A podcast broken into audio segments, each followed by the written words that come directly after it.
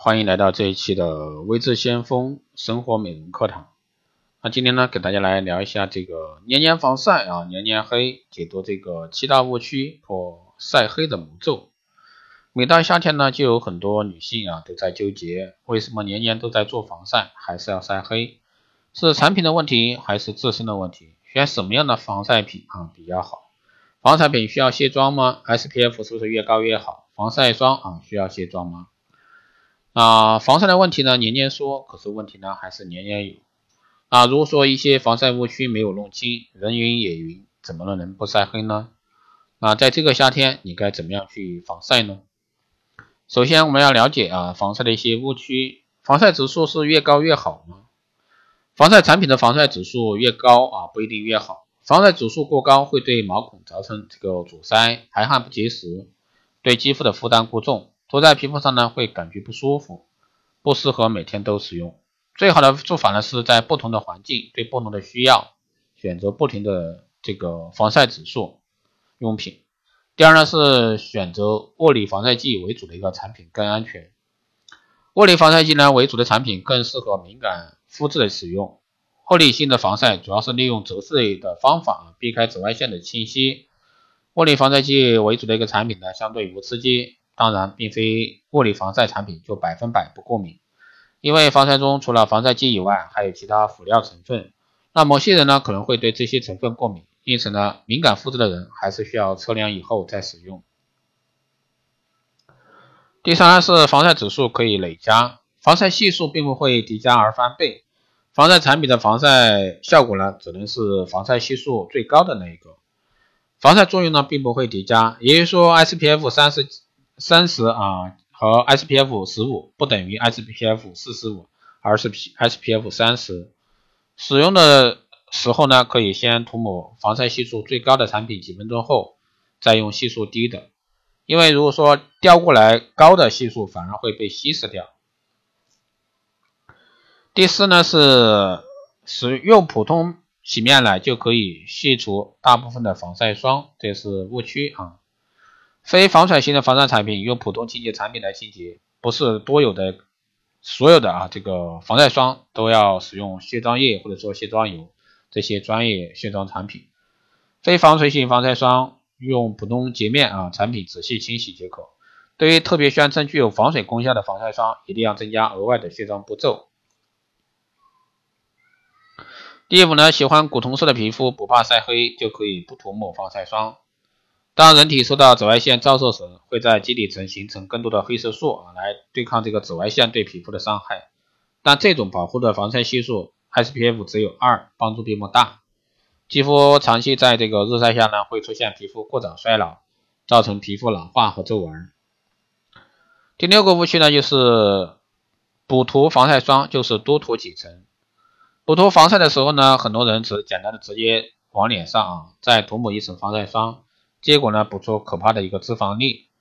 在炎热的夏天呢，汗液混合着旺盛的皮脂，再加上防晒产品本身的油分啊，不堵毛孔才怪呢。补涂防晒霜其实是有窍门的，和补妆一样，需要用吸油纸清除面部的油脂再补涂。对于大面积的身体皮肤，也需要用湿纸巾啊，轻轻擦拭汗水和油脂后再补涂。第七呢是选防晒霜不用看质地，只看这个防晒指数即可。选择防晒产品时呢，除了防晒指数，质地的选择也是必须注重的。尤其夏天一定要选择清爽不透的质地，以免呢皮肤过度出油。秋冬季呢则可以选择较润泽熟水质地，增加皮肤的储水。如此一来呢，除了可以做好防晒之外，还可以适度的缓解这个因季节变化啊遇到的皮肤困扰。那如何去挑选啊属于自己的防晒霜呢？首先我们要先弄懂几个专业术语，SPF 对抗这个 UVB 啊，所谓 SPF 是防晒这个产品防晒啊防护 UVB 的能力，也就是防止皮肤晒红晒伤的能力。一般来说，人的皮肤在日光直射下产生红斑的时间约的为二十到二十五分钟，也就是说 SPF 相当于十五到二十分钟。所以呢，一般 SPF 三十啊的护肤霜防晒时间就是十五钟乘以三十，相当于七个半小时。一般国内护肤品的标注到三十，超过三十的话就标注三十加。还有呢，就是 PA 加对抗这个 UVA。PA 加的字样呢，表示产品防护啊 UVA 的一个能力，也就是防止防晒黑啊晒老的能力。PA 的防御效果呢，被区分为三级：PA 加、PA 加加、PA 三个加。PA 加表示有效，PA 两 PA 两个加表示相当有效，三个加呢非常有效。多少的这个 SPF 适合自己的？那日常护理、外出购物、逛街可以选用 SPF 五到八的防晒用品；外出游玩呢，可以选择 SPF 十到十五的防晒用品。如果说你是游泳或者说做日光浴时呢，可以选择 SPF 二十到三十的防水性这个防晒用品。那怎么样去了解这个防晒的一个成分呢？这里简单给大家说一下。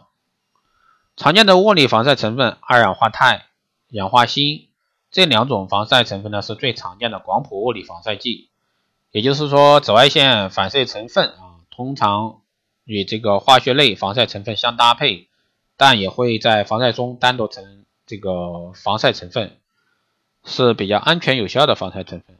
物理防晒的效果呢来的比较温和，所以说通常适合敏感肌肤。或者说婴儿使用，但需要注意的是，二氧化钛这个防晒成分在高温的作用下会产生大量的自由基，所以说无论保存还是在使用上都应该多加注意。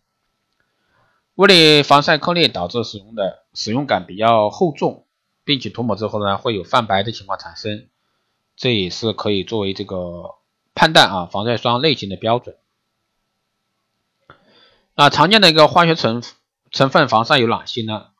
二苯酮、水杨酸乙基乙酯、活活木啊柳枝，还有稀弱沙酯、苯基二苯、米塑四磺酸酯二钠、丁基甲基啊丁基甲氧基二苯甲甲洗这个基烷。